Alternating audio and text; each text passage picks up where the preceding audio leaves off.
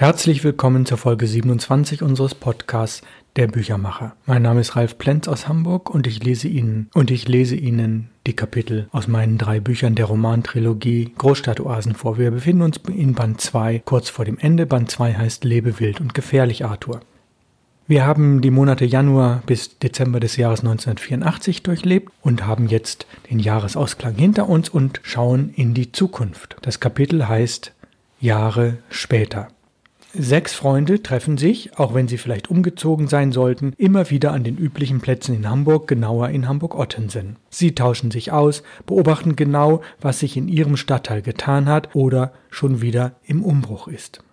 Über mögliche Liebschaften und andere persönliche Dinge reden sie nach wie vor nicht. Eisern bleiben die Isokratiker bei ihren Grundsätzen. Warum sind insgesamt viele WGs verschwunden? Das war doch die alternative Wohnform schlechthin. Warum wohnen Isokratiker nicht mehr so alternativ? Wir blicken in das Jahr 1989, also fünf Jahre nach der Romanhandlung. 1989. Was wurde aus den Kalligraphie-Recherchen? In einer Buchhandlung sieht Rick, der auch an diesem Thema sehr interessiert ist, ein vorzüglich zehnfarbig gedrucktes Buch einer mittelalterlichen Handschrift, genauer ein Stundenbuch. Es hat ein kleines Format, einen Holzdeckel mit silbernen Verzierungen, unterschiedlich beschnittene Seiten und soll 4000 D-Mark kosten. Oh, wer wird denn so viel Geld für ein handschriftliches Buch mit lateinischem Text bezahlen? fragt er die Buchhändlerin. Diese verweist darauf, dass die Käuferschicht zwar noch verschwindend klein ist, aber dass befreundete Buchhändler in Berlin und München bereits einige Exemplare an Juristen, Theologen, Ärzte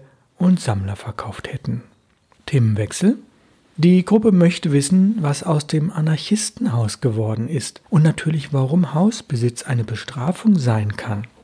Viktor, der ganz guten Kontakt zum syndikalistischen Kreis hatte, druckst etwas herum. Nun ja, im Laufe der letzten Jahre hat sich dort in der Tat einiges bewegt. Die Arbeit am Manifest kam etwas voran, viele Diskussionen und Nächte gingen allerdings dabei drauf. Die verschiedenen Initiativen, die das anarchistische Haus nutzen, waren meist recht angenehme Leute, auch wenn es oft bis sehr früh morgens eher laut als leise zuging.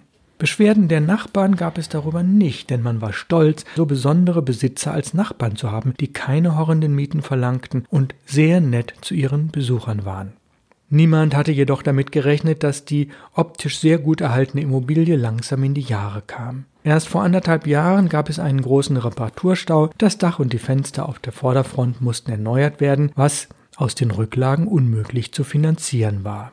Niemand wollte dem Verein einen Kredit gewähren und zu Kredithaien zu gehen, schloss sich von selbst aus. Also war die Lösung wieder der Ursprungszustand. Man vermietete den größeren Teil der Räume und hatte gesicherte Einnahmen für die anstehenden Reparaturarbeiten. Yvonne, nicht mehr ganz so jugendlich wie vor fünf Jahren, will mehr wissen. Ja, und wo bleiben denn die in der Vereinssatzung festgelegten Ziele? Wurden die geändert? Weiterhin angestrebt oder für unbestimmte Zeit vertagt? Ach, Jönne, so nennt Viktor sie immer noch liebevoll, frag doch bitte bei dieser Personengruppe nicht zu sehr nach den juristischen Feinheiten, sondern mehr nach den wahrhaftigen inneren Werten, die sie in ihrem Herzen trugen und deren vielfältigen Aspekte sie im Wandel der Zeit stetig neu erarbeiten mussten. Soweit ich weiß, wurden die Ziele mehrere Jahre durch den Beschluss der Mitgliederversammlung hintangestellt. Das Manifest, und damit möchte ich allen weiteren Fragen vorbeugen, ist jedoch über eine erste Version, die vielleicht 30 Prozent des angestrebten Inhalts enthält, noch nicht hinausgekommen. Themensprung. Die Punks vom Spritzenplatz sind nicht verschwunden. Aber Oma Hedwig ist mittlerweile nach Glinde gezogen. Mit der Bahn kommt sie noch gelegentlich nach Altona und trifft sich gerne mit Deko, ihrem Enkel. Ihre Beobachtungen? Der Alkoholeinfluss am Spritzenplatz hält sich einigermaßen in Grenzen. Die Sozialarbeiter leisten gute Arbeit. Dass die Schaufenster der Haspa nachts immer wieder zu Bruch gehen, ist nur eine Randnotiz für diese Geschichte. Ist nur eine Randnotiz für die Geschichte. Anarchopunks gibt es in der Tat nicht, kommen Anarchisten und Punks doch aus unterschiedlichen Bildungsschichten. In den kalten Monaten ist der Spritzenplatz eine punkfreie Zone. Straßenmusikanten werden von den Geschäftsleuten gern gesehen, laden Passanten zum Verweilen ein und verhindern das Ausbreiten der Punker. Ein Weihnachtsmarkt etabliert sich. Schade, nur wenige boykottieren ihn. Wir sind immer noch 1989, Themensprung. Und der Historienroman aus der Große Brunnen WG? Ach, Rick, Rick könnte, wenn es jemand wünschte, viele Geschichten von Radieschens Computerfortschritten erzählen. Doch die wären letztlich doch immer wieder sehr ähnlich. Was das Schreiben anging, kam die begabte Autorin relativ gut voran. Nach etwa drei Jahren hatte sie rund eine Million Zeichen geschrieben. Das entspricht einem recht dicken Roman in 32 Kapiteln.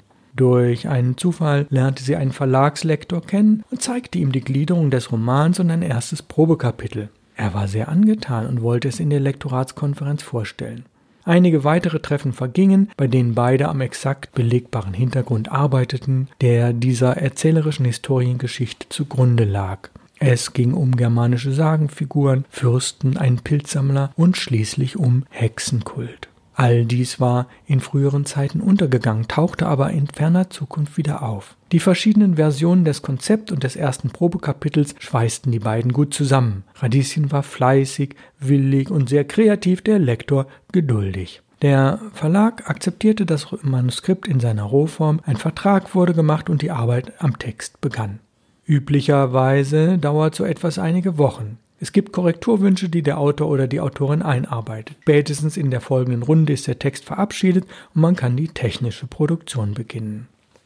Anders bei Radieschen und diesem besonderen Verlag. Alles zog sich weit über ein Jahr hin. Es gab Änderungswünsche von Seiten des Verlegers und des Lektors, die dazu führten, dass Radieschen neue und geänderte Kapitel schrieb, andere strich, Personen umbenannte, Handlungsstränge intensivierte und ausdünnte. Schließlich war man einig, dass die Satzarbeiten an einem Layout-Computer in einer befreundeten Firma durchgeführt werden sollten. Der Lektor übergab die Diskette mit den Daten an diesen Betrieb. Es war keine erneute Texterfassung notwendig, der Verlag sparte einen Dienstleister, Radieschen bekam einen Teil des Geldes als Honorar fürs Tippen, der Computer machte sich also bezahlt.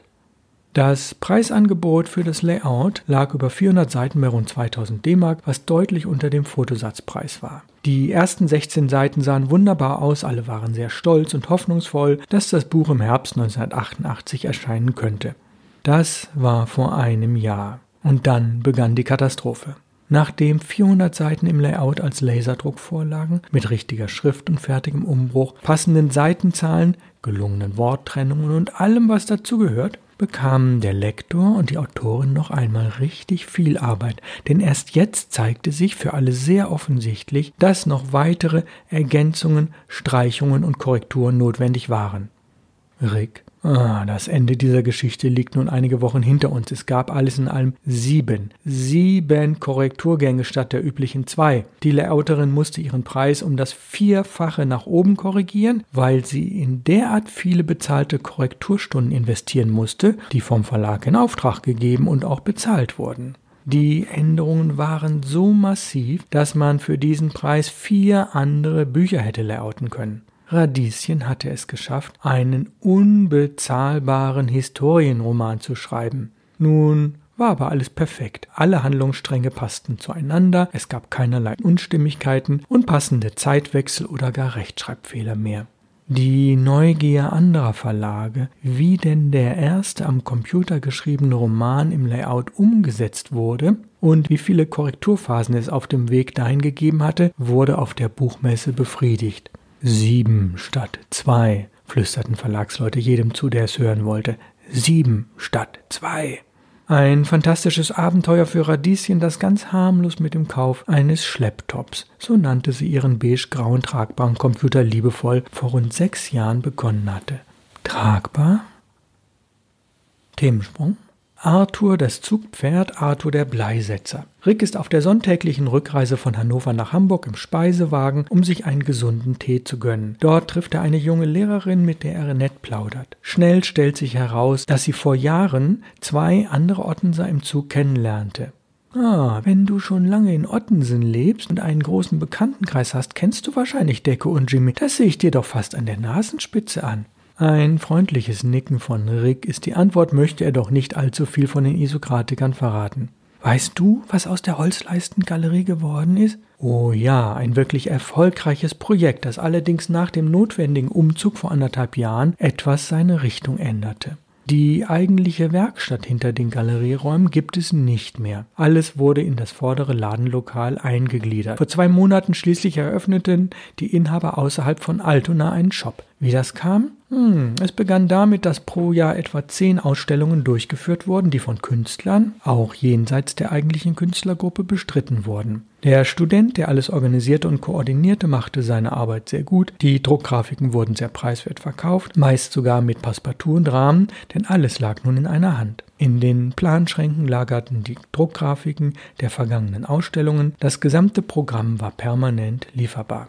Nach drei Jahren wurde der Mietvertrag noch einmal um anderthalb Jahre verlängert, denn der Immobilienbesitzer war mit den Planungen des Umbaus noch nicht fertig.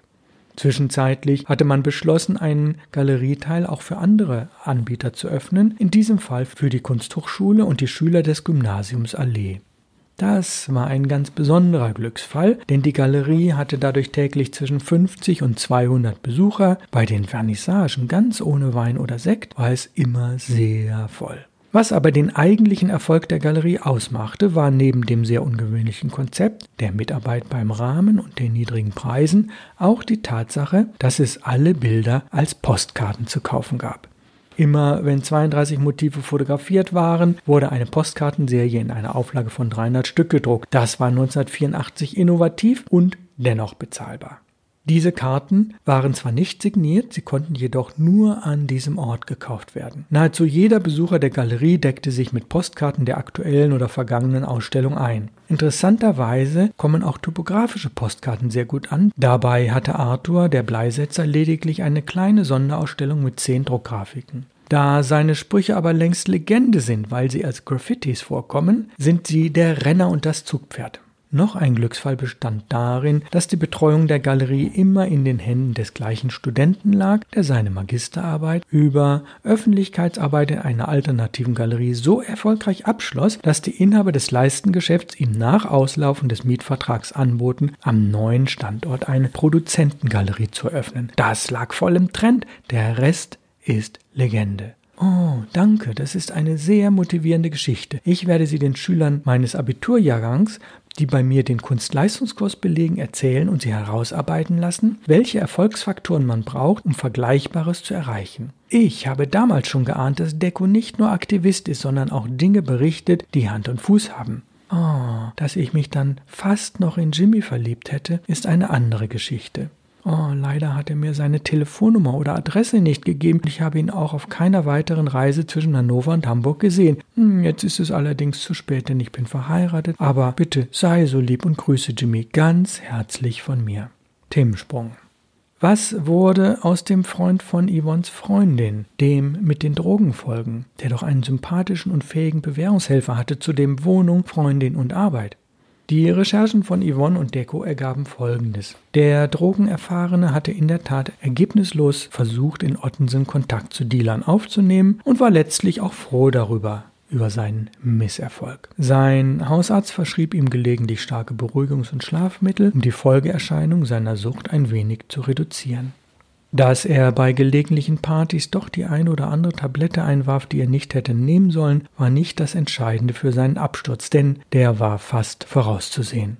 Es lag weder an der Wohnung noch an der Arbeit oder am sozialen Umfeld, sondern daran, dass seine Freundin mit ihrem Helfersyndrom bei ihm genau das Gegenteil der beabsichtigten Hilfe bewirkte. Bei ihr verschoben sich langsam die Grenzen zwischen helfen wollen und helfen können. Sie stieg langsam die Leiter hinab, ihre eigene Suche nach einem Ausbildungs- oder Studienplatz wurde immer wieder aufgeschoben. Gemeinsam mit ihrem Freund, zunehmend jedoch alleine, nahm auch sie Beruhigungs- und Aufputschmittel je nach Situation. Dem heutigen Tag entgegenzutreten und ihn zu überstehen, ist viel wichtiger als die Zukunft in die eigene Hand zu nehmen. Durch solche Äußerungen ausgelöst machte sich ihr Freund um sie Sorgen und gemeinsam durchlebten sie depressive Phasen mit falschen Entscheidungen. Insbesondere die regelmäßige Arbeit bekamen sie dadurch nicht geregelt, dass sie zu sehr aufeinander fixiert waren und auf die Befindlichkeit des anderen jeweils sehr viel Rücksicht nahmen. Eine Symbiose war entstanden, die kein geregeltes Arbeiten, keine Integration und keinen Aufbau eines Freundeskreises ermöglichte. Das eine oder andere Mal half ihm dann nur ein Stich mit der Spritze, gefüllt mit gestrecktem Heroin. Der Bewährungshelfer sah seinen Klienten zu selten und vor allem nicht in seinem sozialen Umfeld, um rechtzeitig entgegenzusteuern. In den letzten zwei Jahren wurde nur bekannt, dass die Wohnung an andere vermietet wurde. Keines der beiden Sorgenkinder wurde wieder in diesem Stadtteil gesehen. Nur vom Hörensagen wusste Deko, dass der Drogenerfahrene mehrfach in Hauptbahnhofnähe in übelster Dealer-Umgebung gesehen wurde. Er war rein äußerlich um mindestens anderthalb Jahrzehnte gealtert, sah gesundheitlich sehr angeschlagen aus und fiel durch das merkwürdige Verhalten auf. Was aus der Freundin wurde, ist unbekannt. Ihr Ziel, an der Kunsthochschule zu studieren, wurde wohl nicht realisiert, denn keiner der jetzigen Studenten hat sie jemals dort gesehen. Deko kam nach weiteren Recherchen folgende Geschichte zu Ohren, die schon sieben Jahre zurücklag. Das sensible Mädchen hatte damals große Schulprobleme. Sie konnte als 16-Jährige den Tag nur dadurch beginnen, dass sie zwei Wodkagläser leerte. Nach dem Schulbesuch in einer längeren Mittagspause startete sie die zweite Tageshälfte mit einem weiteren Wodkaschub, eingenommen in sehr kurzer Zeit. Wie sie vom Alkohol zumindest teilweise abkam, bleibt unklar. Wie sie vom Alkohol zumindest zeitweise abkam, blieb unklar.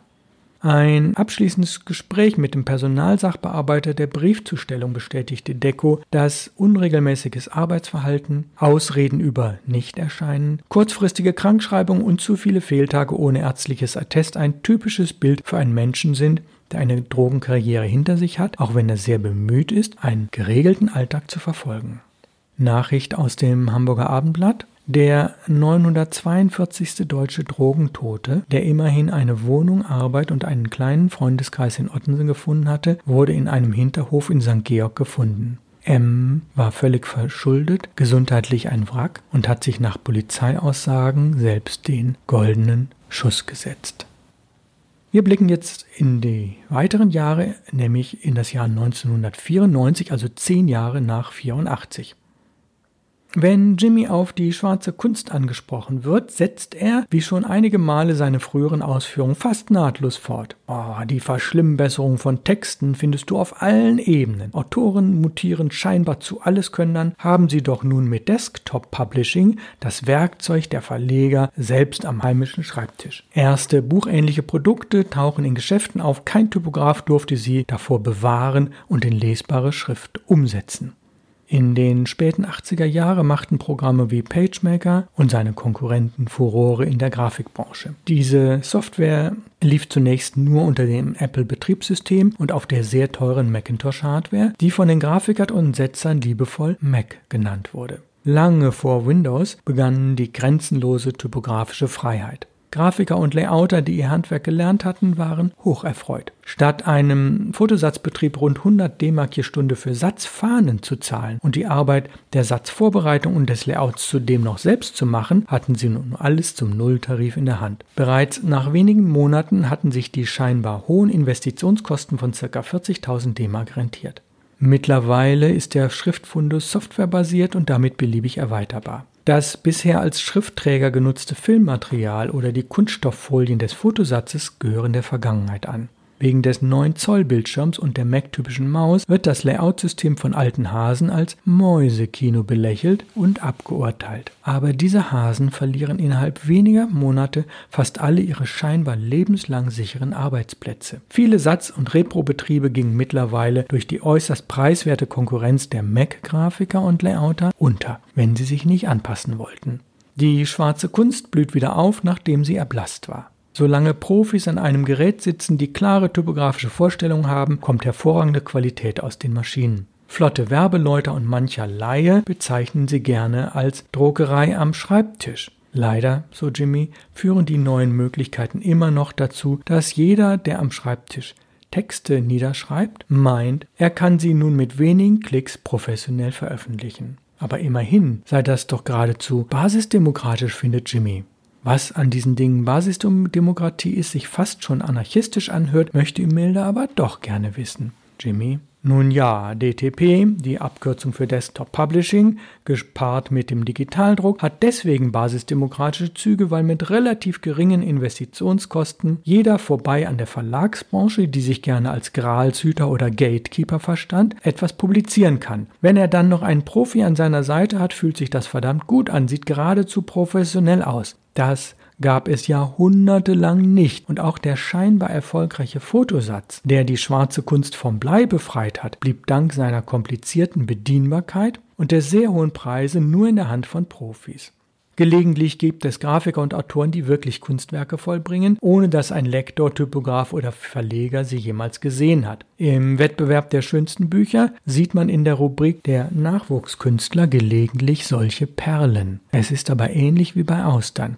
Die wertvollen echten Perlen sind sehr, sehr selten. Themensprung? Was wurde eigentlich aus der Wiese hinter der Ottenser Hauptstraße, dem neuen Zentrum der Besetzerbewegung? Die Kompromisse, die nach rund zwei Jahren ausgehandelt wurden, sahen letztlich doch einige Bürogebäude vor, jedoch nur auf einem Viertel der bebaubaren Fläche. Außerdem wurde die Höhe der Bebauung auf sechs statt sieben Etagen festgelegt. Zudem wurden Wohnungen, Geschäfte und einige Handwerksbetriebe in das Gebäude integriert. Der fünfte und sechste Stock waren von unten kaum sichtbar, da sie über geringere Fläche und große Dachterrassen auf allen Seiten verfügten. Die Besetzung der Wiese brachte als weiteres Ergebnis einen Park, der vom Gartenbauamt regelmäßig gepflegt wird und wirklich bei allen sehr beliebt ist, nur nicht bei den Hundehassern. Das sind die, die gelegentlich auf Wiesen in Hundekot treten und sich ärgern, dass außer Menschen auch Haustiere eine Wiese benutzen dürfen. Imelda gehörte traditionell eher zur Hausbesetzerszene und hatte sich damals aus der Besetzung der Wiese weitestgehend herausgehalten. Deswegen kann sie auch jetzt nachfragen, inwieweit sich diese zahmen Demonstrationen, die sich um die Wiese und deren Zukunft gedreht haben, auch für Hamburg und Deutschland gelohnt haben. Jimmy, der zwar von diesen jahrelangen Aktivitäten etwas ermüdet ist, aber mit den Ergebnissen hochzufrieden antwortet, Emmy, das solltest du eigentlich wissen. Wir waren Vorbild für Initiativen in anderen Stadtteilen, für wesentlich niedrigere und offene Bebauung, für die Umwandlung von ehemaligen Gewerbegebiet in Wohnungen statt in Büroräume und für viele weitere Parks und Hinterhofbegrünung in ganz Hamburg und in anderen Großstädten haben wir die Blaupause geliefert. Wir waren das Zentrum des Bebens. Themensprung. Wie war das mit den Nebelbomben? Das Buch über Yoga und das ewige Leben vom Tonmeister Wilfried in einem New Yorker Antiquariat entdeckt hat, machte über viele Jahre Furore, verkaufte sich wie geschnitten Brot und krempelte die gesamte Yoga-Szene um. Die wenigen Fakten, die von Jimmy und Deco recherchiert werden konnten, sind folgende. Den angeblichen Autor hat es nie gegeben. Die Behauptung, dass das Manuskript aus den 30er Jahren stamme, konnte nicht belegt werden. Die beschriebenen Yoga-Übungen ergaben kaum Sinn, die Ernährungstipps sind zu einseitig. Die verkaufte Auflage des Buches liegt mittlerweile bei über zwei Millionen. Der deutsche Verleger ist damit reich geworden und hat bereits eine Vielzahl weiterer Esoterikbücher veröffentlicht. Durch gute Kontakte zu verschiedenen Yogaschulen in Hamburg und dessen Umland können beide die wirklich spannenden Dinge herausbekommen.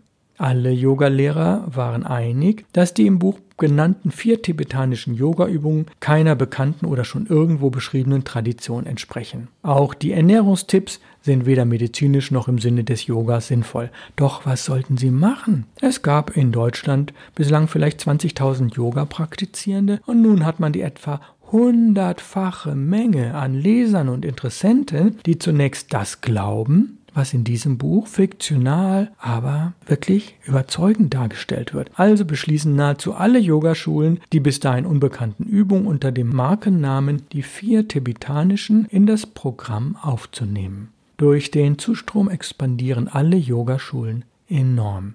Die Yoga-Szene passt sich den Publikumswünschen an, stellt die bisherigen Inhalte hintan. Natürlich kommen diese wissbegierigen Schüler in Kurse, um einige Schritte näher an die Erleuchtung und das ewige Leben heranzutreten. Entspannung war schon immer oberstes Yoga-Ziel. Insbesondere sind diese Kursteilnehmer zahlende Kunden, die von verlässlichem Wissen profitieren wollen. Ja, und das können Yogaschulen natürlich hervorragend vermitteln. Unter welchem Etikett auch immer ist ihnen nach den ersten beiden Jahren, in denen noch viel diskutiert wurde, nicht mehr wichtig. Es bewahrheitet sich die alte Weisheit, der Erleuchtung ist es egal, wie du sie erlangst.